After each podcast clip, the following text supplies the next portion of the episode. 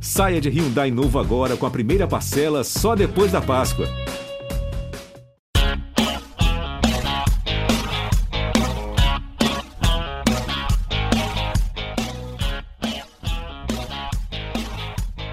Olá, salve, salve! Estamos chegando com mais uma edição do podcast A Mesa, a Mesa Redonda do GE. Comigo, André Rizek, com Paulo Vinícius Coelho e hoje com Alexandre Losetti. Fala, PVC! Tudo bem, Rizek? Eu quero ver hoje você dizer que o Atlético na Copa do Brasil é como aquele piloto na última volta só conduzindo um carro para vitória. Falava isso no brasileiro, mas na Copa do Brasil é mais do que isso, né? É, não, não, isso foi o Verstappen atrás de você, rapaz. É, não, mas o Atlético Paranaense não é o Verstappen, cara. Deixou isso bem claro no Mineirão, não é o Verstappen, né? Mas já já trato com mais calma sobre o tema. Deixa eu dar as boas-vindas ao Losetti. Fala, Losetti! Fala, Rizek, fala, PVC, olá pra todo mundo, além do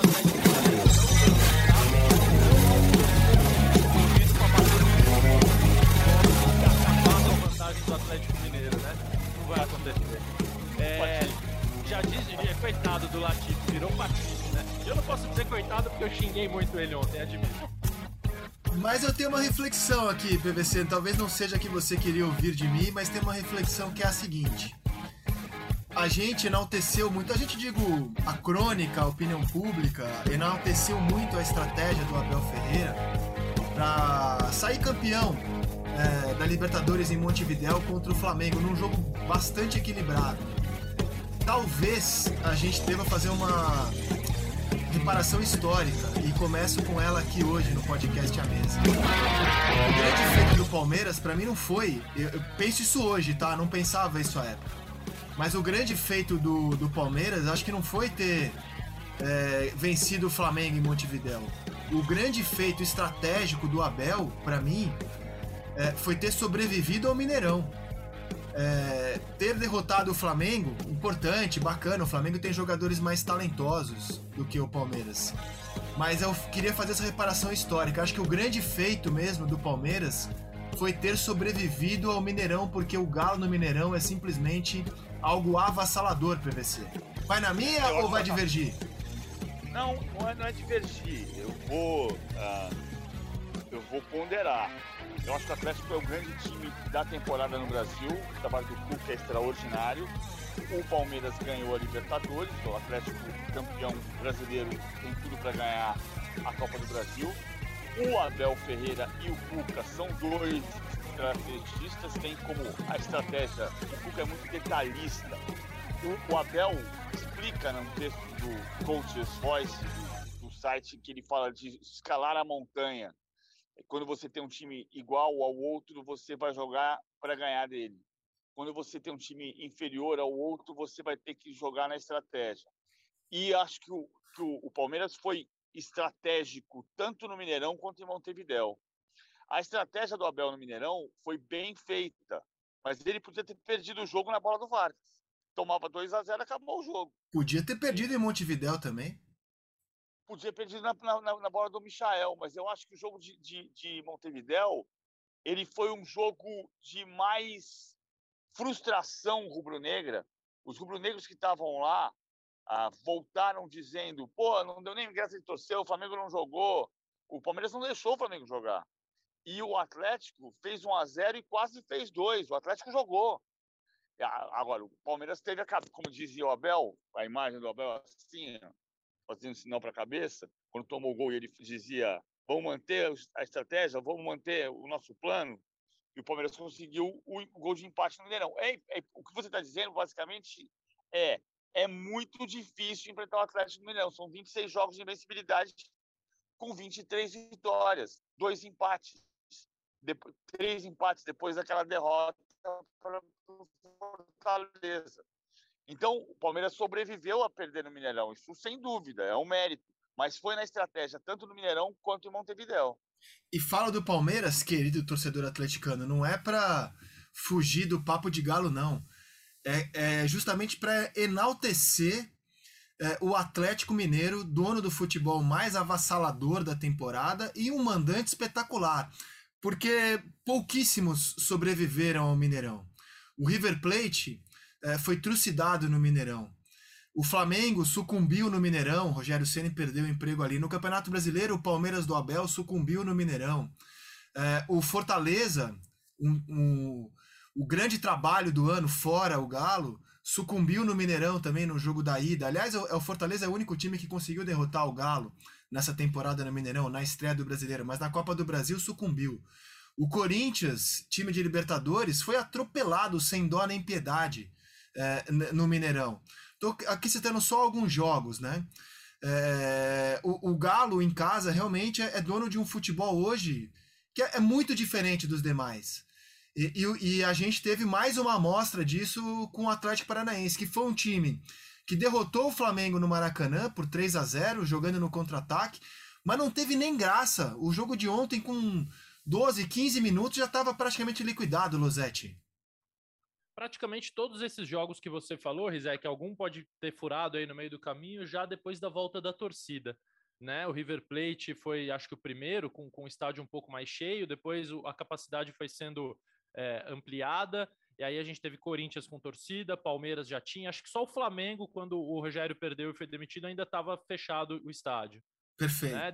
Perfeito. Desses jogos todos que você citou. É, é, aí... O, são três empates, né? Chapecoense, Boca Juniors e, e Palmeiras. Desses três empates, nessas, nessas 26 partidas de invencibilidade, só o Palmeiras tinha público. É, é, mas uh, do, dos jogos, esse empate é o empate da Libertadores, é o empate que eliminou o Atlético, Isso. um a um com gol, né? Mas todos os jogos citados pelo Rizek como é, exemplo de como o Atlético se impôs diante de times fortes, de adversários poderosos. E aí eu vou puxando um fio, né? Porque é difícil a gente explicar. Bom, tem a torcida, a torcida não se transformou num fator de pressão, ela se transformou é, num, num fator de estímulo num ajudante, num cúmplice de uma campanha espetacular. E, e, por que, que o time consegue fazer isso? Porque é um time absolutamente confiante em campo, bem resolvido, é um time bem treinado, é, o time está confiante porque treina bem, porque faz bons trabalhos durante, durante a semana, é, a gente até comentou isso no Seleção recentemente, é um time leve o Atlético Mineiro, né? A gente não vê aquela, aquele semblante ou aquele clima tenso de um time que está se sentindo obrigado a ganhar por medo de perder, por medo das consequências da derrota. Então, eu acho que é, é, é um fio que une tudo, que une o melhor trabalho da carreira do Cuca, na minha opinião, é, as soluções que ele encontrou para o Atlético, a forma como isso fica claro durante a semana para os jogadores, porque eles é que precisam acreditar no trabalho para entrar em campo e a coisa funcionar. É, e quando tem uma torcida apaixonada, uma torcida que jamais largou o clube historicamente, mesmo é, em anos muito difíceis que o Atlético Mineiro passou, é, em, em, várias décadas, foram 50 anos entre o primeiro título brasileiro e o segundo, é, isso acabou se tornando uma simbiose implacável para os adversários. E o jogo, a final contra o Atlético Paranense, deixou clara a diferença entre os times. É muito raro uma final de mata-mata deixar claro a diferença entre os dois times. Muitas vezes a gente tem um time melhor contra um time pior, mas a, o mata-mata, a final, é, diminui a, a diferença. Ontem não diminuiu, talvez tenha até aumentado. E olha que o Atlético tentou jogar para se defender, para não ser massacrado, né? E, e, chegar vivo em Curitiba, mas não conseguiu, cara. Mesmo jogando para não ser massacrado, foi massacrado o PVC. Mas teve o pênalti. E para mim não foi pênalti. A bola não desvia a trajetória, não, a bola mal resvala no cotovelo do Stadini. Para mim não foi pênalti. É claro que o Atlético foi muito melhor no jogo inteiro. O Atlético Paranaense foi uma tragédia. O segundo gol para mim é muito revelador. Mas você concorda que no Brasil lances como esse têm sido pênalti? Se tivesse desviado a trajetória da bola, sim, mas não desviou. Então, acho que nem, nem no Brasil. Nem no Brasil é pênalti. Na minha opinião, não é pênalti. Eu sei que há uma divergência entre vários comentaristas de arbitragem, mas para mim não foi pênalti. Ela não desvia a trajetória da bola, a bola vai no mesmo lugar que ela ia. Então, algum, algum comentarista de, de arbitragem? Não, eu, eu, eu vendo o jogo, assim, eu, eu, fico muito irritado quando pênaltis assim são marcados, é que eu já tô meio resignado de que no Brasil é, isso aí, infelizmente, é pênalti. Eu tô mais resignado, talvez eu devesse estar como PVC inconformado, mas eu meio que já desisti, assim, larguei. No Brasil, isso aí tem sido pênalti. É, eu, tava, eu assisti ao jogo no Sport TV, no Sport TV, a Fernanda Colombo opinou que foi pênalti. Não quer dizer que a opinião dela tenha que ser definitiva Eu pergunto, houve algum comentarista de arbitragem opinando no contrário? Eu não, não tenho essa informação. Na, Globo, o PC disse que foi pênalti também, que o pênalti deveria ser marcado por causa do movimento adicional. Eu tô com o PVC. Eu, e eu entendo que os nossos comentaristas de arbitragem comentem baseados no que diz a regra ou na orientação, porque esse negócio do que diz a regra também, o futebol brasileiro já se lixou é. para isso há muito tempo, né? Tem orientação. A regra na Inglaterra é outra. A regra é, na Inglaterra é outra. Exato. Eu, eu, inclusive, acho que nós temos que criar uma terceira modalidade. Existe o futebol americano, o futebol, e tem que criar o futebol brasileiro, porque tem uma coisa que só se pratica aqui hoje em dia. Né? O primeiro gol, o, o, lance do pênalti, se você pegar ele desde a origem, ele é suco de futebol brasileiro. Tem uma falta lá na frente, aí tem rodinha no árbitro, reclamação por causa do cartão, aí volta, aglomera todo mundo, o jogo para por um minuto, um minuto e pouco, recomeça, tem o lance, marca-se esse pênalti que para mim é bizarro, não é pênalti nunca, nem aqui nem em nenhum lugar do mundo. É, aí mais rodinha no árbitro, aí o Nicão e o Hulk, aí o Nicão simula um, um empurrão no rosto, aí cartão para o Hulk, aí mexe na. Então, assim, o jogo não tem jogo. É, e o Atlético conseguiu depois jogar bola, mas até aquele momento não tinha jogo. É o Brazilian Football, é. a gente tem que ser conhecido assim no mundo. Quem foi, quem foi veementemente contra o pênalti foi o Carlos Eugênio Simon. O Simon se manifestou veementemente contra a marcação do pênalti e eu, eu vou na opinião dele. Para mim não foi pênalti. Agora, Qual o argumento parte, do, do, do Simon, PVC? Que, que o movimento não é antinatural, que a bola não desvia a trajetória e que a bola apenas resvala no cotovelo. Então, assim, eu acho que essa, questão de não. E ele tá, e ele tá, ele tá realmente, né? Você vê que é, o que eu divirjo da, da, da, Fernanda, ela falou que foi uma ação de bloqueio. Para mim, não é ação de bloqueio, porque ele tá justamente encolhendo o braço, né? E quando a bola bate, ele, ele tá com, com o cotovelo junto ao corpo, né? Eu, eu, eu também não marcaria. É que eu, eu ando meio resignado de que no Brasil é, pênalti é como pegadinha do malandro. Você tá assim, vendo uma televisão, você tá ali sossegado. Pênalti! Pênalti aonde? Ah! Pegadinha do malandro, pênalti. Então eu tô resignado. Talvez eu devesse estar como você e o Losetti, ainda lutando para que o Brazilian Football fosse apenas futebol. Mas, enfim, desculpa, PVC, é que eu achava importante saber o argumento do Simon. É, eu acho que para ter uma ação de bloqueio, precisa bloquear. E a bola não foi bloqueada. A bola passou no mesmo lugar que ela passaria. Agora, isso aqui é a parte. Tem problemas táticos do Atlético Paranaense. Tem. O Atlético Paranaense, mesmo no jogo contra o Flamengo, no primeiro jogo, principalmente em Curitiba, o 2 a 2 a, o primeiro tempo inteiro, que ele terminou perdendo por 1 a 0 ele atrasa o lateral esquerdo, o Abner, e faz uma linha de cinco defensiva, mas ele não faz a linha de quatro na frente. E é o lance do Keno. Se você pegar o lance do gol do Keno, a bola vem tocada desde o campo de defesa, o Abner vem eh, voltando, porque ele vem marcando a subida do Maiano uh, e, e, e, do Vargas. Então, ele, o Abner, que devia dar um passo à frente, ele é empurrado para trás, faz uma linha de cinco atrás só que na frente dos cinco só tem dois. Só tem o Eric e o Citadini. E se você perceber naquela jogada, a, no, no, mesmo, no mesmo raio de ação, onde tem Citadini e Eric do Atlético Paranaense, você tem Mariano, Vargas, Keno, Arana. Você tem quatro, cinco jogadores Zaratio. do Atlético, para Zaratio, para dois do Atlético Paranaense. O Keno domina, ele dá dois dribles, é verdade, ele dribla o Eric, ele dribla o Citadini e finaliza de fora da área, mas no, o, o, Atlético está num 5-2-3. É, é completamente desarticulado. O segundo gol também é muito decisivo e é um gol por problema tático do Atlético Paranaense e porque o Cuca sabia que isso ia acontecer e empurrou o Atlético Paranaense para trás. Então ele forçou aquela jogada, forçou aquele lance. Mas o jogo se decide com um erro tático do Atlético Paranaense, um mérito estratégico do Cuca e do Atlético Mineiro, mas se decide também no lance de arbitragem aos 23 minutos do primeiro tempo. Embora, né, a gente está aqui fazendo um exercício de imaginação, é... eu não vi o Atlético, por exemplo, paranaense, se abrir e ir para cima depois do 1 a 0. Então, a gente não sabe se o pênalti não tivesse sido marcado, se o Galo construiria a mesma vantagem e atropelaria do mesmo jeito, né? É, a gente pode discordar do pênalti, mas eu, eu, eu, realmente não sei, não sei, eu queria ouvir o Losetti, Não sei se o, se o Galo não teria ma massacrado da mesma forma o Atlético Paranaense se aquele pênalti. Provavelmente teria. Eu, eu acredito provavelmente que provavelmente teria. teria massacrado, porque eu não vi o Furacão se abrir, se lançar depois de ter sofrido o gol. E aí, Luzetti? As atuações dos dois times sugerem que sim. É, é, inclusive, o torcedor tem que entender o seguinte: quando a gente aponta aqui que não foi pênalti, a gente não está nem dizendo que o Atlético Paranaense perdeu por causa do pênalti, ou dizendo que o Atlético Mineiro não mereceu golear. As duas coisas aconteceram. O Atlético mereceu golear, o Atlético Paranaense jogou muito mal e o pênalti foi mal marcado. É, na nossa opinião, não na opinião de todo mundo.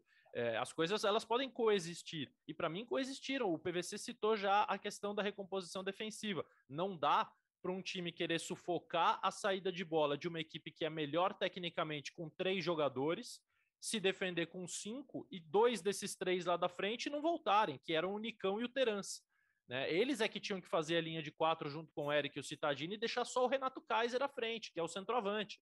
O Nicão volta para um lado, o Terence volta por outro e você consegue equilibrar o jogo ali. O Atlético não fez isso. Fala, ou então, Losete, ou então, Losete, que é o que o Alberto disse que gosta de fazer e segue o Autuori, você conhece bem a, a história do Autuori no São Paulo 2005, o que é que o Autuori vive dizendo que ele fazia? Ele tinha três zagueiros e ele balançava os laterais de uma maneira a ter sempre uma linha de quatro atrás, não de cinco, que é como que é o Atlético Paranaense joga quando dá Isso. certo. Ou seja, se o Mariano está atacando pelo lado direito, o Abner vai subir para a linha do meio e o Nicão vai voltar na linha de quarto do meio. Então vão ficar duas linhas de quarto. E Nesse o Nico caso, vira o lateral Nico, esquerdo. O Nico vira o lateral esquerdo.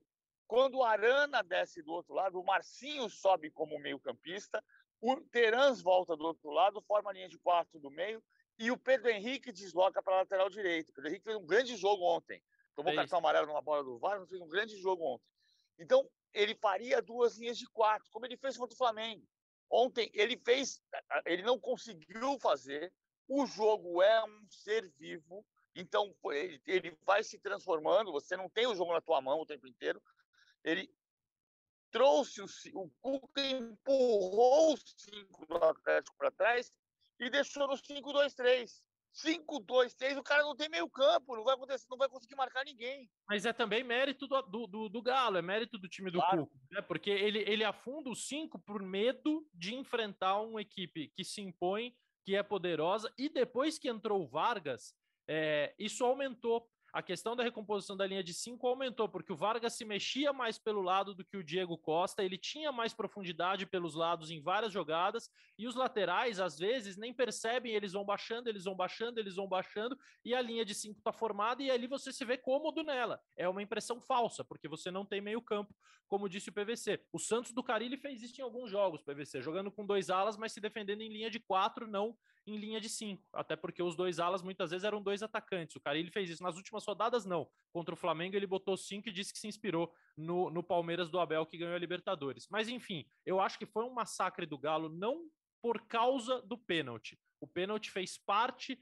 do massacre. Se eu sou Atlético Paranaense na volta, eu enfio um monte de jogador na área, jogo a bola na área o tempo todo e fico tentando um pinball porque uma hora a bola vai bater na mão de alguém e vai ser pênalti. E, e, aí, e é isso que a arbitragem brasileira vai acabar estimulando os times mais fracos a fazer daqui a pouco. E agora nosso querido Luiz Roberto vai contar para vocês da emoção dele de poder voltar a fazer um jogo, trabalhar em loco no estádio depois de dois anos. Conta pra gente, Luiz! Salve, salve, Rizek, PVC, Losete, meus amigos. Desculpe aí a falta Estamos aqui no deslocamento de Belo Horizonte de volta para casa. Então, Rizek e meus amigos da mesa, foi realmente um, um domingo bem, bem especial, Rizek. Depois de 43 anos de profissão, você imaginar é, passar quase dois anos longe da casa da gente, que é um estádio de futebol, é meio louco, né? Assim, eu não podia em nenhum momento é, da minha vida supor que isso fosse acontecer contra a minha vontade, né? É, e você sabe, Rizek, o PVC, o Losete, eu fui, eu fui assim meio estudioso da, da gripe espanhola, né? Que na verdade é gripe americana, né? Porque espanhola porque os espanhóis na Primeira Guerra Mundial divulgavam o que estava acontecendo, né? Mas o vírus foi proveniente da América do Norte, levado por fronte de batalha da Primeira Guerra Mundial. E os espanhóis eram os únicos que queriam falar, que queriam divulgar o que estava acontecendo e não esconder das pessoas. É, mas eu não imaginei que a gente fosse viver um drama desse tamanho de novo, né? A gente passou bem por outras é, é, pandemias, inícios de pandemia, eu digo passou bem é, nós no Brasil, né? É, MERS, entre outras, a gente não teve é, no Brasil, por exemplo, que fazer confinamento, etc e tal. Aí quando eu me deparei viajando, começando a viagem, no mesmo processo de, de voltar para um jogo, de você preparar o jogo antes de sair de casa para não ter que né, ficar no, no, no, deslocamento, se preparando, escrevendo, etc. Isso tudo foi, processou assim, uma mistura de emoções na minha cabeça, no meu coração mesmo. E ontem, quando eu cheguei no Mineirão, eu confesso que as pernas bambearam, rapaz. Deu uma vontade de chorar. Ficou aquele nó na garganta, sabe? Olhando para aquele estádio, as pessoas chegando e um novo protocolo, você entregando o certificado de vacinação para retirar o credenciamento, né? Uh, e depois aí a bola rola com aquela, com aquela atmosfera toda. E mesmo a dinâmica de transmissão, você fica meio atordoado, né? Não é, não estava mais no automático como como até o dia 11 de março de 2020, que tinha sido o último jogo no Maracanã pela Libertadores que eu tinha trabalhado. Então foi realmente um momento assim único. Eu até disse uma frase parecida com tipo esse coração surrado aqui está sofrendo hoje, hoje ontem, né, me referindo ao, ao, momento da transmissão, porque foi isso mesmo, gente. É, de vocês, eu não sei se todo mundo já voltou para o estádio, não sei qual foi a, a, a sensação, o sentimento, mas é, vocês vão passar por algo parecido. É, cada um tem um tipo de reação, né? Mas foi, ao, mesmo tempo, é, é essa mistura de emoções e tudo, ao mesmo tempo tocante e, e realizador, porque estou invicto, eu não tive coronavírus, eu me protegi, fiquei em casa, já tomei as três doses. E mais, a gente percebe o efeito da vacina, o poder da vacina, né, gente? Foi realmente sensacional, né? a humanidade conseguir eh, desenvolver uma vacina num espaço de tempo recorde. Só dar um pitaco sobre o jogo, eu é, me alonguei um pouquinho aqui porque foi muito tocante para mim mesmo. É, bom, é, quase definido, evidentemente. Futebol a gente nunca pode cravar, por isso que ele é esse esporte apaixonante. Mas eu gostaria é, de destacar no Atlético Mineiro, Rizek e PVC e Losetti, porque não é só o Hulk, é, não é só o Eduardo Vargas que entrou no lugar do Diego Costa, que está fora, inclusive, já do próximo jogo. Conversei aqui com os parentes deles, é, dele agora há pouco, aqui no hotel que a gente está. É, o Atlético tem, na minha opinião, né, é, uma distribuição no campo de jogo, uma ocupação do terreno que parte dos seus dois volantes. O que o Alan e o Jair estão jogando é um absurdo os dois laterais, consistência defensiva e, e, e, uma função ofensiva muito cognitiva, de ocupação de espaço, de leitura de espaço. O Keno tem uma facilidade de, de, de cortar por dentro, de ocupar aquele espaço, de fazer um revezamento, ora com o Hulk, ora com o Zaratio. É impressionante.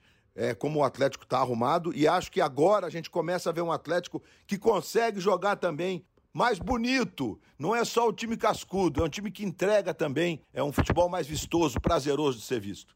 Desculpe me alongar, meus amigos. Um beijo, boa semana para todo mundo, bom debate para vocês aí. De volta para casa agora e quarta-feira tem mais. Segura esse velho coração aqui, porque eu não estava pronto para tanta emoção. Beijo!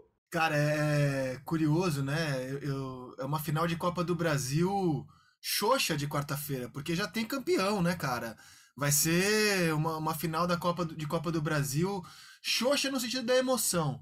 Porque eu tenho o maior prazer em ver esse time do Galo entrar em campo. É, vai ser a última exibição é, desse time na temporada. Um time que marca a época.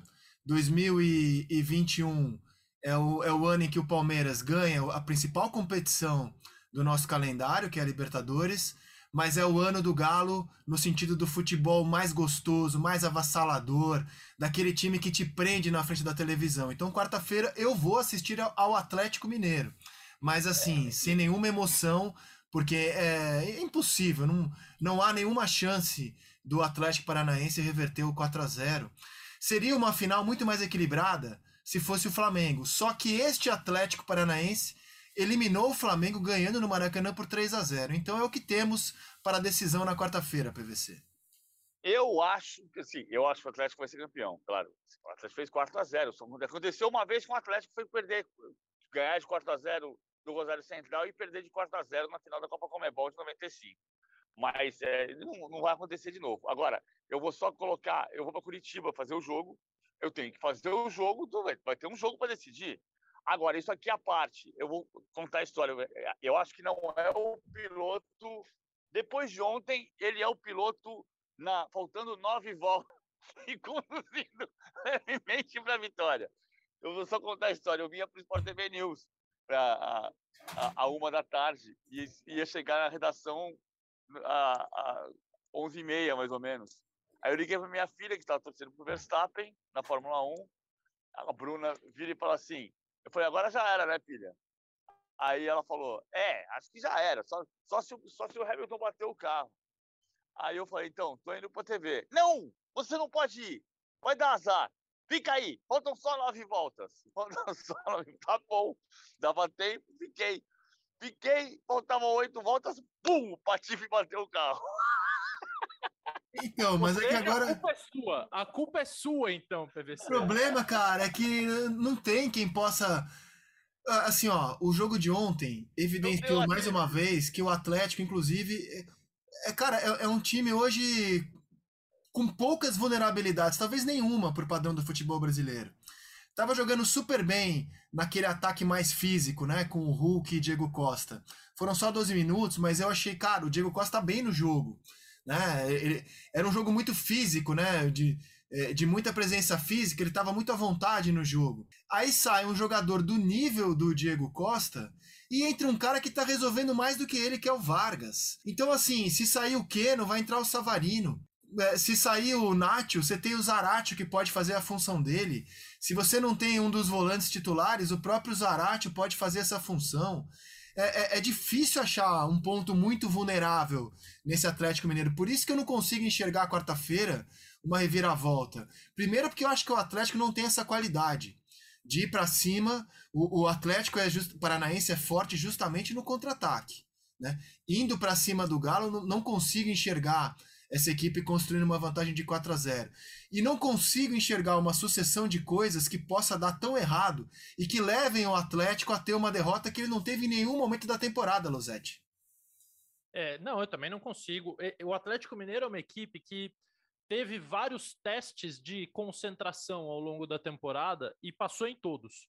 Né? Foi eliminado da Libertadores e aí no jogo seguinte é, fez uma partida muito equilibrada contra o Internacional, com torcida no estádio, com a pressão de ter sido eliminado na semifinal e conseguiu fazer o gol no segundo tempo. Saiu atrás do Santos jogando em casa, virou o jogo no segundo tempo, que o Nacho entrou e fez, teve uma grande atuação, cobrando pênaltis, dando assistências em bolas paradas. É, o jogo contra o Bahia, o jogo do título, você toma 2 a 0 fora de casa, de um rival pressionado, com o estádio cheio, vira o jogo em cinco minutos.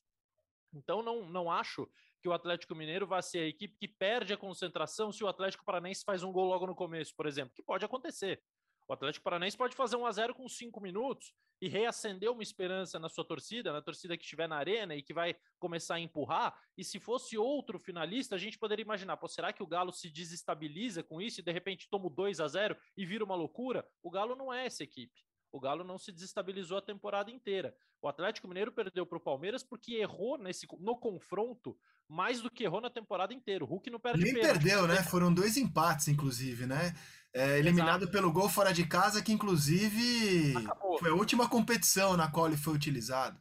É isso, é isso. Quer dizer, o Hulk perdeu o pênalti que não costuma perder, o Nathan Silva teve uma falha individual que não costuma ter, e aí foi o gol do Dudu no Mineirão. O Vargas perdeu um gol é, claro, quando estavam 1 a 0 e aí tudo bem, acontece, mas o pênalti e a falha individual do zagueiro, elas é, foi uma exceção aquele confronto.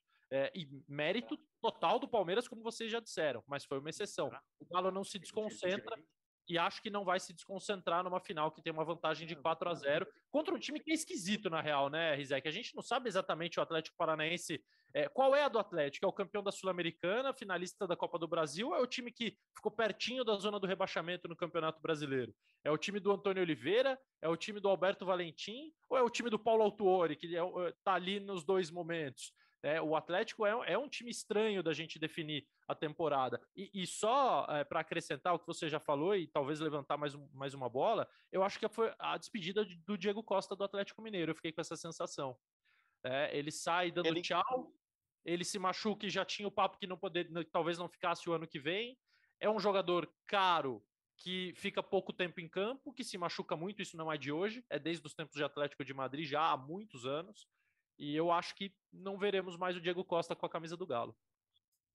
Eu acho que veremos porque é difícil tirar. Ele foi oferecido para o Corinthians, é, mas, mas o, o, Corinthians sabe que só, só tem chance de contratar se ele rescindir com o Atlético. O Atlético tem mais um ano de contrato com ele. Então, eu acho que ele vai ficar por falta de, por falta de, de condição de alguém tirar, pagar caro por um jogador que nem com placenta de égua. Nem com Segunda placenta vez, de né? égua, né? Porque foi o tratamento que ele teve para jogar. Qual competição mesmo, PVC?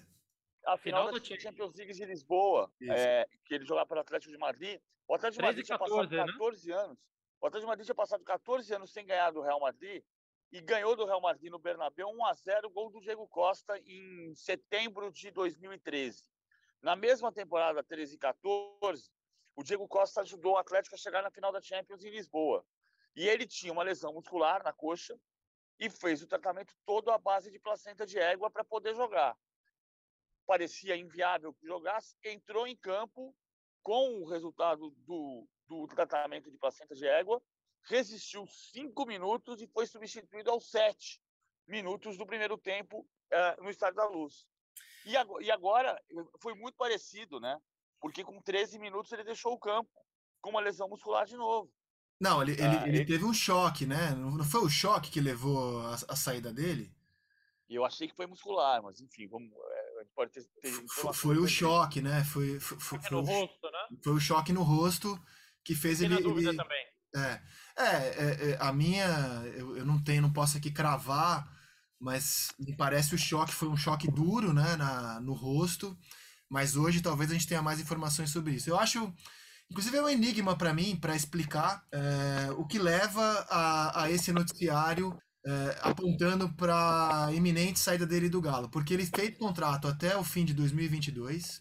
Era muito claro que ele não seria um titular absoluto em 2021, porque ele chegou já no meio do campeonato, precisando se recondicionar. Ainda assim, ele teve participações importantes é, no time do Galo. Só que os reservas ou jogadores de ataque também estão muito bem, como é o caso do Vargas. Então, assim, foi tudo dentro do script para mim, para o Diego Costa. Eu não consegui ainda fechar esse, esse quebra-cabeça de por que ele não cumpriria o contrato com o Galo. O que, que teria acontecido de diferente para que ele saia do clube ano que vem, Losetti? é, para mim foi melhor do que eu imaginava. Eu acho que foi acima do script. Eu não imaginei que ele fosse conseguir se encaixar na equipe tão rapidamente. É, inclusive, a gente teve debates dezenas sobre isso. Eu achava difícil colocar o Diego na equipe. Ele entrou e foi natural. Parecia que ele já estava lá. Não sacrificou. Outros jogadores não sofreram. O Hulk continuou sendo decisivo. Ele, Diego, enquanto conseguiu estar em campo, foi importante, sim para o Atlético, fez o gol em Bragança na estreia dele, depois teve jogos como titular. Uh, o time se acostumou a jogar. Talvez o que tenha acontecido seja uma percepção dos dois, do Diego, de que ele não seria o protagonista que talvez ele possa ter imaginado, e do Atlético, que não conseguiria ter um jogador em momentos-chave. Ele machucou no primeiro jogo contra o Palmeiras, né, na Libertadores, machucou no primeiro jogo da final da Copa do Brasil contra o Atlético Paranaense. E dá para lembrar de mais uma ou duas lesões, pequenas lesões, que tiraram o Diego de alguns jogos no segundo turno do Campeonato Brasileiro. Ah, agora, se. Não posso, não estou dentro da cabeça dos dirigentes do Galo. Se eles não imaginavam isso, eles estão equivocados, porque esse é o histórico do Diego. O, o PVC falou uma lesão que aconteceu há oito anos. Ah, e só e dá a... mais motivo para você planejar uma temporada com ele desde o começo, fazer um... Se você pensou em trazê-lo, é, eu só vejo, diante do seu relato, mais motivos para você então pensar a temporada 2022 direito para ele, com pré-temporada, se preparando para encarar a maratona do futebol brasileiro. Então, assim, é, é uma informação que eu não tenho. Por isso que eu, faço a pergunta: o que leva é, a gente a crer, o noticiário, a apontar para a saída do Diego Costa, sendo que tudo aconteceu dentro do script, PVC? É, o que assim, a gente está ouvindo as conversas havendo. O, o, Corinthians admite que o jogador foi oferecido. Aí passa a ser conversa de empresário. Eu não ouvi o Diego dizer por quê. O que se diz a boca pequena é que o Diego. Mas ele deu uma entrevista para uma rádio, é, a 98 FM, na qual ele deixou em aberto a possibilidade de, de sair mesmo. Ele falou que não sabia se ia ficar. Então ele, o próprio jogador já deixou essa possibilidade na mesa. E o que, o que se falou do que ele gostaria de sair foi que ah, ele, ele queria ter uma repercussão tipo Rio-São Paulo. Ah, eu não ouvi isso dele. Eu ouvi de gente que admite que ele está sendo oferecido no mercado. Ah, então, que bobagem, né? Que bobagem. É. O time que maior repercussão esse ano no Brasil é o Galo. Que bobagem, né, Exatamente. né? O time de mais repercussão no Brasil foi o Atlético Mineiro nesse ano. Eu falo assim, a, a, o que pareceu com o caso de, do Atlético de Madrid em 2014 foi ele sair de campo muito cedo. Né? Ele saiu com sete minutos em Lisboa e saiu com 13 minutos no Mineirão. E agora passou a ser dúvida para o jogo de quarta-feira em Curitiba. Vamos ver se ele vai ter condição ou não. Jogo de Curitiba que não terá o Thiago Heleno, que tomou o terceiro cartão amarelo, é desfalque no Atlético Paranaense. Que foi o jogador com quem ele teve o choque, né? Na, no rosto, né? Foi um choque muito duro. Por isso que eu tô.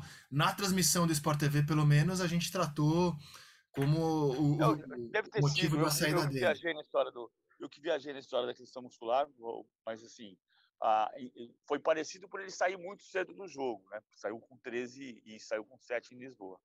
Bom, eu não sei, cara, assim, ia, ia, ia, ia, ficaria muito decepcionado. Não que, assim, o Diego Costa nunca foi um jogador é, que se preocupou muito em zelar pela sua imagem, né? Ele sempre teve uma imagem de marvado no futebol, mas eu ficaria decepcionado se partisse do jogador, ó, oh, quero sair, não foi o que eu esperava, porque ocorreu tudo dentro do script, ou como disse o Losetti, melhor até do que se imaginava. Fato é que ele é legal tê-lo no time do Galo, ele é um plus no time do Galo, mas o time caminha perfeitamente sem ele. O, o jogador imprescindível hoje no Galo é o Hulk e o, e o Guilherme Arana, eu diria. São os dois jogadores assim mais in, insubstituíveis do elenco. O Diego Costa, se não quiser ficar, eu acho que o Galo segue a vida dele perfeitamente, Losetti. Não, concordo contigo. Tanto é que é, se alguns, se há dois meses, três meses a gente achava é, será que o Diego Costa vai se encaixar na equipe? Não, não, deu nem tempo dele se tornar imprescindível ou protagonista, até porque ele não teve essa sequência. E afinal é a prova disso. Ele saiu, o Atlético jogou melhor com o Vargas. É, é até cruel essa comparação, porque ele jogou muito pouco tempo, né? Então não dá para dizer que jogou melhor com o Vargas. A gente não sabe como seria o jogo inteiro com o Diego Costa. Mas o Vargas entrou e fez exatamente o que se esperava dele, talvez até mais é, cumpriu perfeitamente o papel. Poderia ter entrado o Savarino, que foi importante em outros momentos, o Sacha foi importante em outros momentos. Não são jogadores com a grife do Diego Costa, mas também não são jogadores com o salário do Diego Costa e com o histórico de lesões do Diego Costa. Tem o ônus e tem o bônus. Não é só grife, o Diego entrega gols, ele entrega posicionamento, ele arrasta zagueiro, ele segura zagueiro, ele segura a bola, mas tem o ônus e tem o bônus. Eu também não, não vejo como imprescindível e não vejo como um jogador pagável a maioria dos clubes do futebol brasileiro. E os que podem pagar, Flamengo, Palmeiras, talvez só os três, olham para o Diego Costa, olham para o próprio elenco e falam assim: peraí, é, a gente precisa gastar tudo isso? Então talvez seja um, um problema mais para o Diego resolver do que para os clubes. É, Flamengo um nem pensar, né? Com Gabigol e Pedro, nem pensar. Fala, PVC.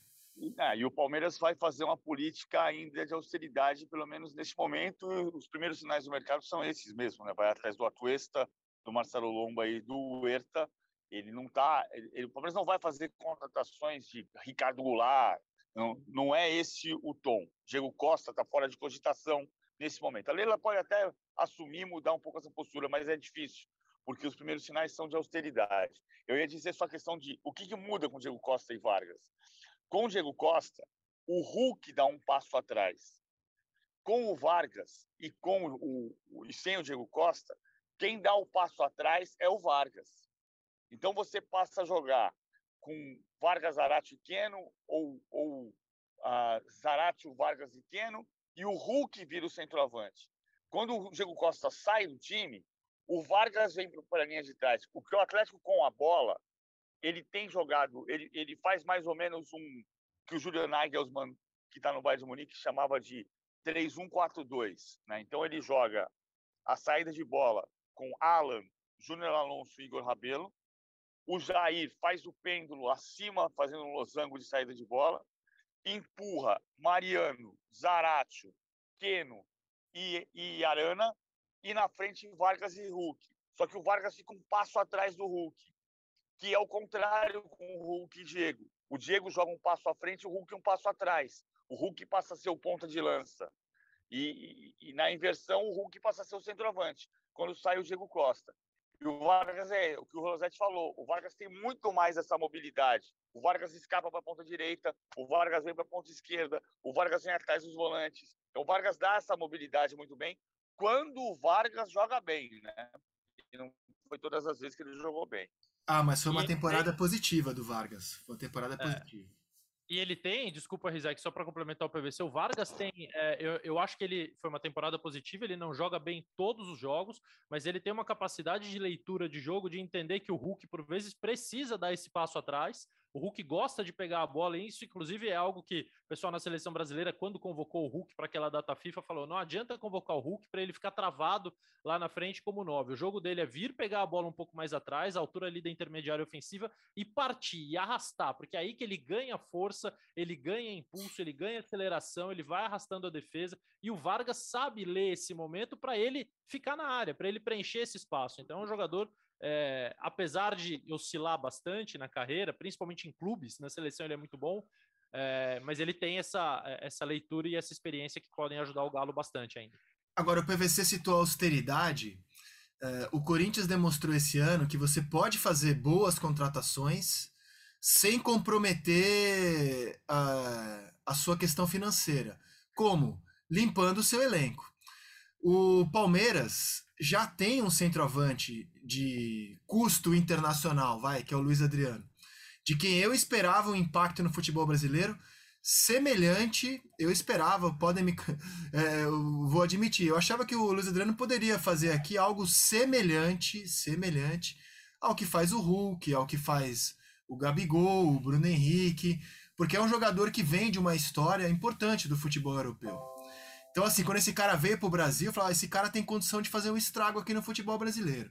E não fez, bem longe disso. Bem longe disso. Então, PVC, me parece que o Palmeiras tem que olhar para essa posição no ano que vem, porque no ano que vem o Palmeiras vai competir com esse Atlético, o Flamengo vai se mexer, o Corinthians vai estar mais forte no ano que vem. É, e, e, e, o Palmeiras, eu acho que tem que estar mais forte também no ano que vem. E olhando para algumas peças do elenco, eu vejo o Luiz Adriano hoje como um, jogador de difícil recuperação, dada a relação dele com a torcida, é, dado o tempo que ele teve para mostrar futebol e, e, não conseguiu o futebol do nível que o Palmeiras e eu esperávamos dele. Então, eu, embora com austeridade, acredito que o Palmeiras vai ter que olhar para algum, alguns pontos do seu elenco e, e, vai ter que mexer, cara. Um deles é a posição de centroavante, você não acha, não? Mas vai, vai fazer isso sim. Uh, só que o que o Palmeiras está dizendo é que ele quer um atacante jovem. Então não é um atacante com nomes de ponta no mercado. Você não vai fazer. São dois aspectos dessa, dessa, desse mercado de transferências. A semana passada, conversando com diretores executivos de alguns clubes, a maior parte apostando que o Palmeiras vai ser um clube muito ambicioso no mercado. E de dentro do Palmeiras, a informação que chega é calma, não vai ser ninguém vai gastar 150 milhões, 200 milhões de reais. O Palmeiras vai atrás de jogadores jovens. Pode, até deixar uma resta, uma porta entre aberta para esperar a Leila tomar posse, Leila Pereira tomar posse como presidente e eventualmente pode ter alguma surpresa. Mas nesse momento o tom é de sobriedade. O Palmeiras vai atrás de um centroavante jovem, ah, o Pedro é um centroavante jovem, mas o Flamengo não vai liberar o Pedro. Então não é Pedro. Vai ter, vai ter que ser uma descoberta. O segundo ponto desse mercado é, digamos que você tenha 200 milhões de reais para gastar. Onde é que está esse jogador? O Oscar não vai voltar ao Brasil. Aí eu saí da posição de centroavante. O Allan Kardec não é o jogador desse tipo. Não tem o Hulk da oportunidade nesse momento. Onde é que está esse jogador de, de, de 30 milhões de euros, de 20 milhões de euros? Ou esses dois, três jogadores? Se a gente for olhar para o mercado recente, as melhores oportunidades têm acontecido no verão europeu. Né? Foi no ver... tirando o Gabigol Bruno Henrique e Arrascaeta, que chegaram em janeiro, Felipe Luiz, Rafinha, William, Renato Augusto, uh, Roger Guedes, uh, vieram, Diego Costa, vieram no verão europeu. Vieram para a segunda parte da temporada brasileira. Eu, eu não estou enxergando onde está esse jogador caro, Pac. Algum vai ter. O empresário falou que está com recomendação, representação para trazer um jogador de nome. Eu não consegui descobrir qual é esse jogador que está querendo voltar para o Brasil. Mas eu não estou enxergando onde é que está esse gasto para esse jogador. Putz, contratou o Gabigol. Que, que sacada! Eu não estou enxergando onde é que está isso daí. É, eu não sei. aí você tem que. Eu não sou é, especialista no mercado, analista de desempenho, mas aí eu acho que os clubes têm que ter gente muito séria e competente, certamente o Palmeiras tem, olhando esse mercado, olhando, por exemplo, jogadores que estão nos Estados Unidos hoje, tem gente é, que foi para lá muito jovem, saída do futebol argentino e brasileiro, né? O São o Paulo Brenner. vendeu o Brenner para lá, né? É, e promessa do futebol. Magno foi campeão. Oi? Thales Magno foi campeão lá com o New York, primeiro título do Nova York. É, não sei se o Thales Magno é esse cara, mas. Cara, tem, tem que mapear o né? mercado, tem que mapear o mercado, assim, aí é, aí é quem ganha bem para isso, Losetti, mapear o mercado e, e, e, e, trazer o cara. Fato é que o Palmeiras precisa dessa posição. Mas eu acho, Rizek, que o, o, o, a grande diferença entre os clubes é quem hoje encara o futebol de maneira profissional e quem ainda continua sendo amador é justamente o mapeamento de um mercado que nós, os comuns, nós, nós somos especialistas, nós falamos de futebol, nós entendemos de futebol, é nosso trabalho, mas a gente não, não quer se comparar ao cara que mapeia o mercado. Claro. Né? A, né? Então, assim, nós conseguimos identificar que o Hulk é uma ótima oportunidade, que o Renato Augusto é uma ótima oportunidade. A minha mãe, que ama futebol, consegue identificar que, pô, ó, dá para contratar o William lá do, do Arsenal, pô, é ótimo, excelente. Agora, o clube que trabalha de maneira profissional é o clube que vai conseguir encontrar o reforço certo, com a característica certa para a posição necessária, sem gastar tanto dinheiro e achando um nome que muitas vezes nós não sabemos identificar. O Huerta, zagueiro que o Palmeiras está contratando, é super bem indicado, mas quem aqui lembraria do Huerta numa sugestão de reforço? Ah, vamos se encontrar no bar e vamos falar de jogadores possíveis para os nossos times. Nós não íamos lembrar do Huerta. Aí sim é o mapeamento de mercado. Né? Eu, o, aí, Vina, o Vina foi um excelente mapeamento de mercado? Vina e, e, muitos outros jogadores que o Palmeiras trouxe nos últimos tempos. E aí a gente pega o, o Rafael Veiga lá atrás. É que a gente quer, às vezes, a resolução imediata. Né? Zarate foi um excelente mapeamento de mercado. Zarate, foi... foi... Foi, caro, mas era, era, era o jogador com a característica necessária para a posição necessária. O Alan, que estava emprestado, voltou, veio para o Fluminense. Então, assim, aí a gente pega, por exemplo, clubes que ainda encaram futebol de uma maneira amadora. O São Paulo, o problema do São Paulo não é dinheiro, por exemplo. O problema é não ter gente competente para identificar que o São Paulo gastou de dinheiro nos últimos anos. Eu vejo aí, ah, o Rogério e o Murici querem investimento, eles têm que querer investimento certo, porque investimento o São Paulo fez, só que foram todos errados, porque é feito por amadores, feito por incompetentes. O Palmeiras não.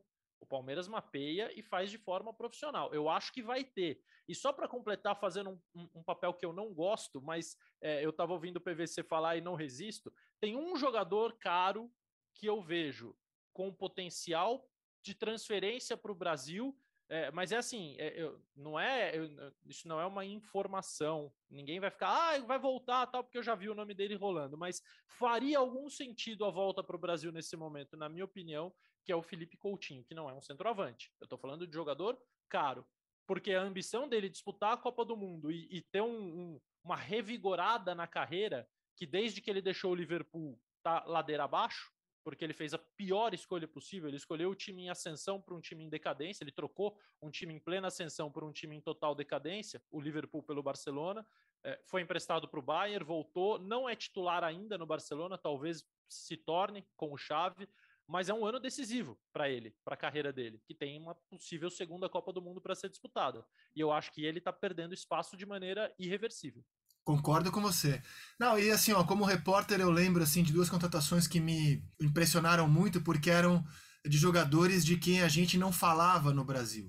E quando o Vanderlei Luxemburgo traz o Ricardinho para o Corinthians, por exemplo, o Ricardinho era um jogador anônimo no futebol brasileiro. É, aliás, é, esse foi um dos méritos que o Lucha tinha nos seus bons tempos de treinador, né? Esse mapeamento, esse olhar. E quando o São Paulo trouxe o Miranda também. O Internacional, à época, chegou a querer o Miranda, mas o São Paulo foi na frente e era um jogador também de quem não se falava no Brasil e viraram atletas de Copa do Mundo, de seleção e de carreira internacional. Isso é mapeamento de mercado. A gente é jornalista. Tem gente que ganha para isso, né? Tomara que a gente tenha novos Ricardinhos, novos Mirandas no ano que vem, que sejam gringos se for o caso. É, no, o Corinthians, por exemplo, eu acho que seria um erro trazer o Diego Costa, porque o elenco já está com jogadores mais veteranos, está trazendo o Paulinho.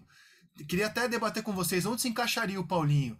Eu só consigo enxergar o Paulinho jogando nesse time do Corinthians hoje como, como primeiro volante. Terá o Paulinho capacidade de ser um primeiro volante? Não sei. É, o Diego Costa acho que seria mais um atleta assim acima dos 30 anos que pesaria demais. Mas o Corinthians, é, segundo o GE, desde o fim de semana, fez uma sondagem ao Cavani. O querido ouvinte, a querida ouvinte, ela assim: ah, Cavani de novo. Vocês já aprenderam lá no caso do Grêmio que o salário do Cavani é impagável? Pode ser que seja impagável. No entanto, eu queria fazer um elogio a quem teve a ideia de sondar o Cavani, que é o seguinte: mais vale receber um não do Cavani que um sim do Léo Natel, PVC. eu acho que vale mais a pena receber o sim do Miranda quando ninguém fala sobre ele, você descobre um jogador diferente. É, é, o desafio é esse, é, é você aprender que tem jogadores que não têm nome, que são reforços, e outros que têm nome são ah, contratações, simples contratações. Eu acho que o Cavani não vem, mas o que a informação é que o Corinthians sondou e que a chance de vir seria ele conseguir a rescisão contratual com o Manchester United. O Paulinho, eu acho que pode ter uma inversão ali em alguns jogos. Ele não precisa jogar todos os jogos, né? O Corinthians vai ter um volante a mais, uh, mas eu acho que pode ter momentos de o Renato Augusto ser primeiro volante e o Paulinho ser o meia-direita, uh, jogando com o Juliano. Mas aí se você não perde a, a, chegada do Renato Augusto, que como o Paulinho tem isso como pontos fortes, né? A chegada na área eu acho que você perde combatividade no meio-campo, que foi a razão de alguns jogos o Silvinho escalar o Duqueiroz. Porque o Duqueiroz marca muito e ele, à frente do cantilho, o Duqueiroz dá a pegada como se fosse o Gatuso trabalhando para o Pirlo enxergar o jogo por trás. Agora, em momentos dos jogos, por exemplo, contra o Bragantino e contra o Grêmio, o Renato Augusto chegou a fazer gol atuando na posição de primeiro volante que não foi o jogo inteiro. Não foi o jogo inteiro. Eu acho que o Renato Augusto pode jogar jogos inteiros como primeiro volante, mas nesse caso, o meio-campo com Renato Augusto, Paulinho e Juliano precisaria ter alguém para combater. É, e o menino do Queiroz pedindo passagem.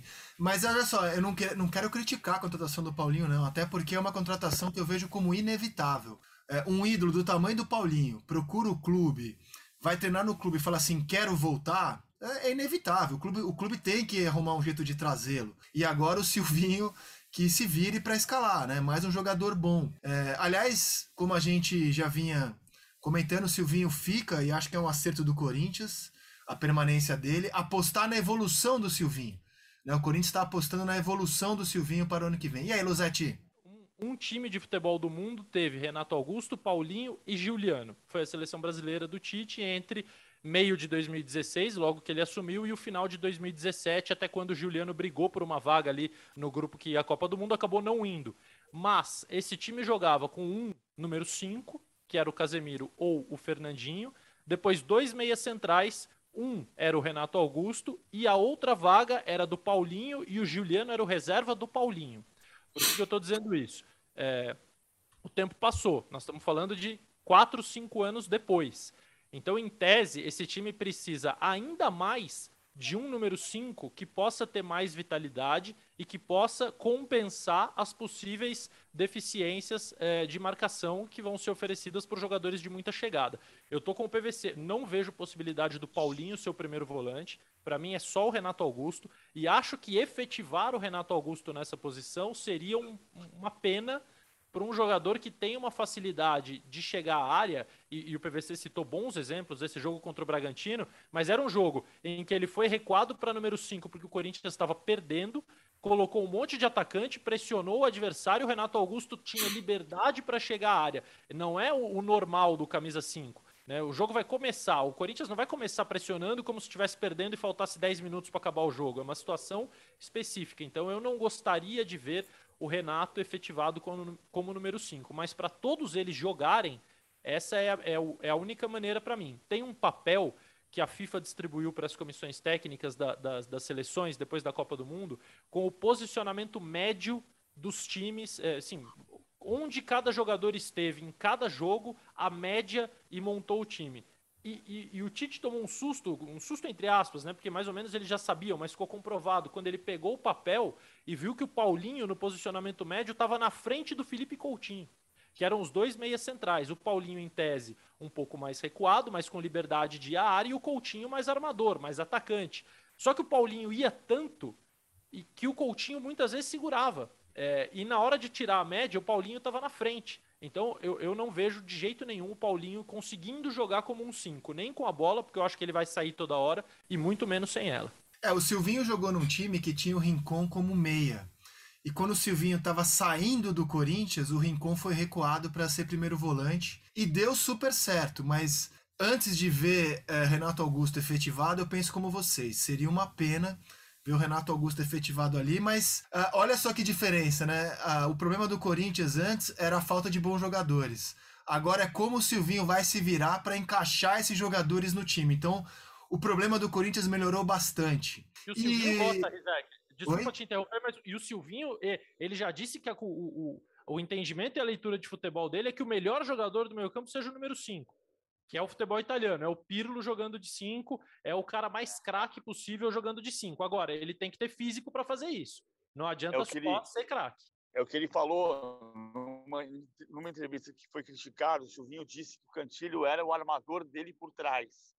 E muita gente não entendeu isso. E imediatamente eu pensei no Pirlo. Porque o, o Pirlo era isso. O Pirlo no meio campo do Milan, campeão de 2007 na Champions, aquele uh, o esquema da pirâmide, era Pirlo, Gattuso e Ambrosini caçando, Sidorf Kaká armando e Felipe Inzaghi na frente. Então, ele tinha dois caçadores para o Pirlo atrás poder construir o jogo. É, o Silvinho pensa mais na, na característica Busquets, que também é um organizador, por trás. O Busquets não tem a velocidade, né? O Busquets, na minha o Busquets é um grande jogador, mas o Pirlo era fora de série. Coitado do Cantígio em ser comparado. Eu sei que o PVC não quis comparar o jogador, a função, mas coitado do Cantígio. É. Ser comparado a esses aí. Olha, a gente tá falando de investimento, investimento, investimento. Me chamou a atenção uh, a discussão do São Paulo de que ah, o Murici e o Rogério, então, sem investimento, querem ir embora. Poxa, gente, eu, eu queria encaminhar uma discussão final aqui com vocês. É óbvio que quanto mais investimento, mais chance você tem de ser campeão. Mas será que investimento é hoje o principal problema do São Paulo? Será que o São Paulo, com o que já gasta hoje no futebol, não poderia fazer coisa melhor, olhando, por exemplo, para o que faz o Fortaleza, olhando para o que o São Paulo já gasta no seu elenco, com jogadores que pouco têm entrado em campo? Será que investimento é mesmo o principal problema do São Paulo ou tem faltado boa gestão, Losetti? Ah, Rizek, essa é a resposta mais fácil de todo o debate. É, é, quase tão fácil como quem vai ser o campeão da Copa do Brasil quarta-feira. É, o problema do São Paulo, obviamente, é de gestão. É, primeiro é o golpe que vai acontecer dia 16 né, vão permitir a reeleição, vão diminuir o número de conselheiros, vão aumentar o número de vitalícios e vão permitir que amadores ocupem diretorias executivas sem serem remunerados. Golpe. Vai acontecer dia 16, numa reunião virtual, porque a torcida não organizada, porque a organizada muitas vezes e continua sendo cúmplice de diretorias, não dessa, mas de várias do São Paulo. Então a torcida não organizada tinha combinado um protesto na frente do Morumbi na hora da reunião e eles usaram a desculpa da Covid para é, é, desculpa para o São Paulo, porque a, a pandemia continua, tem a variante Ômicron e é muito bom que as pessoas se resguardem, se preservem, utilizem máscaras e, se possível, não se aglomerem em lugares fechados. Maravilhoso, mas a gente sabe que não é essa a razão do São Paulo ter cancelado a sua reunião e sim o problema do protesto da torcida. Esse é o primeiro problema. O segundo, gente amadora em diretorias executivas. O futebol do São Paulo tem tanta gente na no organograma que o Rui Costa, que é o executivo, que é o cara contratado, que está lá, ele, ele, ele, passa absolutamente despercebido. É, as cobranças ao futebol do São Paulo são feitas ao Carlos Belmonte, que é o conselheiro que cuida do futebol, é o diretor de futebol, é o chefe do Rui Costa, é, é, e tem outros apêndices ali, outros adjuntos. E a real é a seguinte: é, contrataram o Éder, contrataram o William, contrataram uma série de jogadores sem velocidade, é, já mais velhos, já veteranos, para um time que estava claríssimo no ano passado com o Fernando Diniz, precisava de jogadores rápidos, dribladores que atuassem pelas pontas. Eles não fizeram nada disso. E aí, Rizek, é só puxar de 3, 4, 5, 10 anos para cá, a quantidade de bons jogadores que o São Paulo contratou é inacreditável. Talvez seja maior que o Palmeiras, por exemplo, jogadores de nome, não bons jogadores, mas jogadores de nome. O São Paulo contratou Daniel Alves, o São Paulo contratou o Ganso, o São Paulo contratou o Pato, o São Paulo contratou o Allan Kardec, o São Paulo contratou o Luiz Fabiano, o Michel Bastos, N jogadores para todas as posições. O Lúcio, o São Paulo contratou o Lúcio. Gastou uma grana no Pablo também. Gastou uma grana no Pablo, gasta um salário altíssimo no Éder, que veio da China, no William, que veio do México, onde se paga muito Fez bem. Fez um investimento altíssimo no Orejuela, que não joga o, o, São Paulo contratou um lateral reserva pelo preço que da dívida com o seu lateral titular. Ah, mas na época o Daniel Alves não jogava de lateral, mas tinha um novo técnico chegando e você precisava dar tempo a ele para ver como o Daniel seria utilizado. Ele virou ala. Ele passou a disputar a posição com o Orejuela. Né? O Benítez é um jogador que o São Paulino gosta, defende e tal, mas não precisava do Benítez no grupo, ou seja, não era a prioridade. Ter o Benítez é legal, mas não era a prioridade. Então, o problema do São Paulo, para mim, é claríssimo: não é investimento, é gente incompetente. E, e o Rogério e o Murici, é, não é que eles não querem trabalhar no São Paulo se não tiver investimento, é que eles sabem que vai sobrar para eles. Eles sabem que eles são as figuras mais expostas e mais fragilizadas nesse processo. Mas eu acho que aí que tem um ponto do Rogério que é a encruzilhada que ele está. O Rogério tá e ele percebeu que está numa, numa encruzilhada. Por quê? O Rogério era o cara que ia ser técnico do São Paulo ia fazer sucesso, ia decolar para a Europa.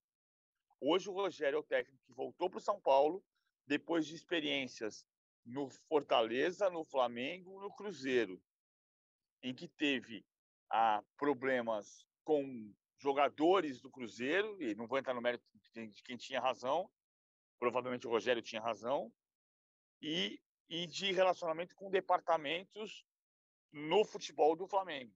E ele volta para o São Paulo. Sucesso indiscutível no Fortaleza, campeão brasileiro pelo Flamengo. Hoje ele volta para um, um lugar em que ele sabe que não vai ter investimento. Ele veio para ele não veio para salvar do rebaixamento, ele veio para fazer um projeto que começava por tirar do rebaixamento. E então veio com a, com a conversa de que ele não tinha a certeza se ficaria em 2022, sendo que ele chegou para cumprir um acordo até dezembro de 22 mesmo sem contrato assinado, era esse o acordo de boca. Aí ele começou a perceber que ele tem o desafio de pegar esse elenco do São Paulo, reformulá-lo e transformá-lo num time competitivo e sem ter dinheiro para isso. Mas ele vai ter que ser o técnico que é capaz de fazer isso. Ele vai ter que transformar, digamos, o Sara num jogador mais decisivo do que é. É esse o desafio do Rogério nesse momento ele vai correr o risco de ser demitido no São Paulo, como qualquer técnico corre o risco de ser demitido em qualquer clube do Brasil. É um absurdo, mas é. O, o certo seria ter o Rogério é, garantido até dezembro do ano que vem para fazer essa reformulação e ter um time mais competitivo a médio prazo. Mas ele está vendo que vai depender exclusivamente dele, da capacidade que ele tem como técnico. Ele, e, e, o Rogério está é, é tem relatos assim, o Rogério não está feliz na posição que ele tem nesse momento. Mas ele vai ficar. Mas ele vai ficar. Aliás, gozado, só lembro do Rogério feliz como técnico, como técnico no Fortaleza. Nem no campeão Flamengo eu me recordo do Rogério feliz. E no Fortaleza, ali foi uma grande oportunidade dele mostrar trabalho. Acho que o Rogério tem essa grande oportunidade no ano que vem também de repetir o sucesso de um trabalho tão bem feito que ele fez à frente do Fortaleza. A gente, a gente volta na sexta-feira para fechar a semana. É, deixo aqui um grande abraço ao Alexandre Losetti com as suas considerações finais, Losetti. Ah, Rizek, considerações finais é parabéns ao Galo pelo ano brilhante, é, que será coroado com o título da Copa do Brasil, ou dependendo de quando você estiver ouvindo esse episódio, já foi coroado com o título da Copa do Brasil.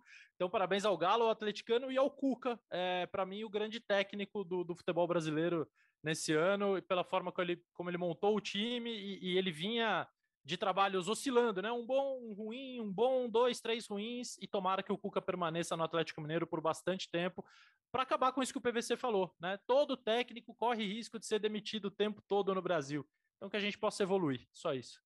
PVC. Eu acho que faltam nove voltas, mas não tem um patife. E vou usar a minha consideração final, então, para falar do Vinícius Júnior, cara. Que alegria que é poder assistir a evolução desse jogador. Nesse momento, o atacante mais importante. Nesse momento, não estou dizendo que ele é melhor que o Neymar. Nesse momento, o atacante e provavelmente o jogador mais importante do futebol brasileiro na Europa. Como é bom, semana após semana, poder assistir a evolução dele. É um jogador que tem tomado decisões melhores no campo, tem finalizado melhor, tem entendido melhor o jogo. Como fez bem para o Vinícius Júnior trabalhar com o Ancelotti, que ele siga assim, evoluindo, evoluindo, evoluindo e chegue melhor ainda na Copa do Mundo do Catar. Ô Rizek, e desculpa é, acrescentar algo mais aí, mas você falou de Vinícius Júnior e Neymar, quem é mais importante e decisivo hoje, eles vão se enfrentar nas oitavas da Champions League, que o sorteio acabou de ser refeito, porque o primeiro teve um problema, colocaram a bolinha do Manchester United onde não deviam e não colocaram onde deviam, é, os clubes reclamaram, alguns clubes reclamaram, refizeram o sorteio e deu Paris Saint-Germain e Real Madrid nas oitavas. E os outros confrontos estão aqui na tela se você quiser. Ah, vamos lá, Losete. Canta os sorteios e o PVC vai dizendo quem é o favorito. A gente diz se concorda ou não. Canta o sorteio. Bora lá, PVC, eu falo o jogo, você fala o favorito. É, e eu digo RB... se concorda ou não. Vai lá. Combinado. RB Salzburg e Bayern de Munique. O Chelsea caiu duas vezes contra o Lille. Não vem querer me furar, PVC. É, ô PVC, vai, favorito, vai, vai, não bagunça. Qual foi o primeiro, qual foi o primeiro jogo? Paris Saint-Germain e Real Madrid. Não, R, não. É, RB Salzburg e Bayern de Munique. Bayern. Pô, não vou nem. Vai, próxima. Sporting de Portugal e Manchester City. Manchester City. Próxima, embora que delícia ver o Pedro Gonçalves jogar pelo Sporting. Diga, Joga muito. Joga muito. Benfica e Ajax. Ajax. De acordo. Aliás, falei do Vinícius Júnior. O Anthony também é um destaque absurdo dessa primeira fase de Champions. Que, que o... futebol tem jogado, Anthony? E o Haller. O Haller, francês, agora marfinense, ex-jogador do Frankfurt, artilheiro da Champions com 10 gols. Fez gol nos seis jogos da fase de grupo, só o Cristiano Ronaldo tinha feito antes. Vamos lá. Chelsea Lille para revolta do PVC, que o sorteio deu a mesma coisa do primeiro. Já tinha dado Chelsea Lille, deu Chelsea Lille de novo. Chelsea. Pô, tá fácil até aqui, hein, cara? Todos os jogos com favorito muito claro. É, mas agora vai dificultar. E olha que curioso, o primeiro sorteio foi refeito, é, o, o não valeu, porque não tinham colocado a bolinha do Manchester United para o confronto contra o Atlético de Madrid. E o Atlético tinha pegado o Bayern e reclamou, falou: pô, a gente tinha uma opção a menos. Aí o que, que aconteceu? Refizeram o sorteio: Atlético de Madrid e Manchester United. Ah, Atlético. Uau, hein? Discorra, por que o Atlético é favorito? Não, até, até fevereiro, o Rangnick pode ter melhorado a defesa do Manchester United. o primeiro sinal do Rangnick é de melhora da defesa do Manchester. Manchester subiu para a quinta posição no campeonato inglês. Aliás, sexta, sexta, não, quinta posição no campeonato inglês. E, mas eu acho que o Atlético eh, hoje está mais. Mesmo o Atlético não estando bem, o Atlético está mais forte, é mais sólido do que o Manchester United, que vai, vai melhorar daqui até fevereiro. De novo, Cristiano Ronaldo na vida do Simeone. Eu acho esse confronto totalmente imprevisível. É, só lembrando a quantidade de gols que o Cristiano Ronaldo faz no Atlético de Madrid, né? É um absurdo. Então, exatamente. É. Próximo jogo aqui, Vigia Real e Juventus da Itália. Vila Real. Uau, hein? É, deixou para trás a Atalanta, né? Inclusive ganhou, ganhou na Itália. Acho também bem aberto esse confronto aí, bem aberto, mas uh, eu vou na camisa da Juve nesse caso. Jogo bom aqui, Internacional de Milão e Liverpool. Liverpool. Liverpool.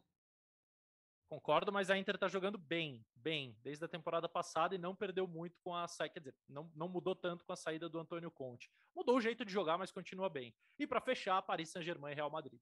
Nossa senhora. Real Madrid. Meu Deus, cara, depende muito do que o, se o PSG jogar aquilo que não jogou ainda, né? Se o PSG jogar o que pode jogar com Mbappé, com Messi, né? é, com Neymar, que volta nesse confronto aí, se o, se o PSG jogar o potencial dele, aí ele vai complicar a vida do Real. Mas uh, eu vou de PSG né, nesse duelo aí. E você, Losete? Eu vou de Real Madrid. Eu imagino o Vinícius Júnior atacando um time que defende com oito. Só com oito, pelo lado. É um convite para o Vinícius. Eu não sei se o Pochettino vai encarar o Real Madrid com o trio. Não, como time, o Real hoje é, é evidentemente muito mais bem resolvido, não se discute. É que, cara, assim, vocês não têm esperança, gente, de ver Messi, Mbappé e Neymar virarem um time? Vocês não têm essa esperança? Vocês não têm esse sonho? É, eu acho desde o princípio que o Paris Saint-Germain já está na história. Ou porque vai ganhar, ou porque vai perder. Acho que vai ser porque vai perder. Eu tenho, eu tenho esperança, mas o que eu vi até agora está muito distante da minha esperança. Muito longe. Muito, muito longe. Por outro lado, vai ser o jogo, né? O jogo para o PSG, né? Ainda não teve essa essa oportunidade, né? Porque encarou o City na, na fase de grupos. Agora vai ter o jogo mata-mata, né? Perdeu, vai para casa. E, pô, não é possível que esses caras, Messi, Mbappé, Neymar. Cara, não... vamos lá, gente, vamos virar um time aí. Me, me entreguem um jogo, por favor. É, é, o que eu espero desse confronto. Esse me parece o melhor Real Madrid desde aquele tricampeão da Champions. É, o mais organizado, o mais é, harmonioso entre os seus setores e que está conseguindo fazer uma renovação. É, não está sentindo falta do Sérgio Ramos, que é maior, um dos maiores ícones da história do Real Madrid. O Militão entrou e tomou conta do setor. O Vinícius e o Benzema se entendem maravilhosamente bem. O trio de meio campo continuou funcionando. Casemiro, Kroos e Modric. É um time massa. Não, cara, e o, e o, e o Kroos tá jogando fino, né, cara? Assim, o, o Kroos é incrível, cara. Assim, eu, não lembro de uma temporada que você assim, cara, o Kroos não jogou bem essa temporada. Eu não lembro. PVC tem memória melhor, talvez aponte uma, mas o Cross tá jogando fino de novo e o Militão tá jogando demais na zaga. Não, o Real Madrid é mais time, mas eu tenho essa esperança de ver o PSG virar um time. Vamos ver o que acontece. Só para ser do contra aqui também. Ainda dá tempo, Rizek, força. tá bom. Encerro por aqui esse podcast à mesa. A gente volta na sexta-feira. Que vocês tenham uma ótima semana com muita saúde, muita esperança, muito amor. Até sexta. Tchau!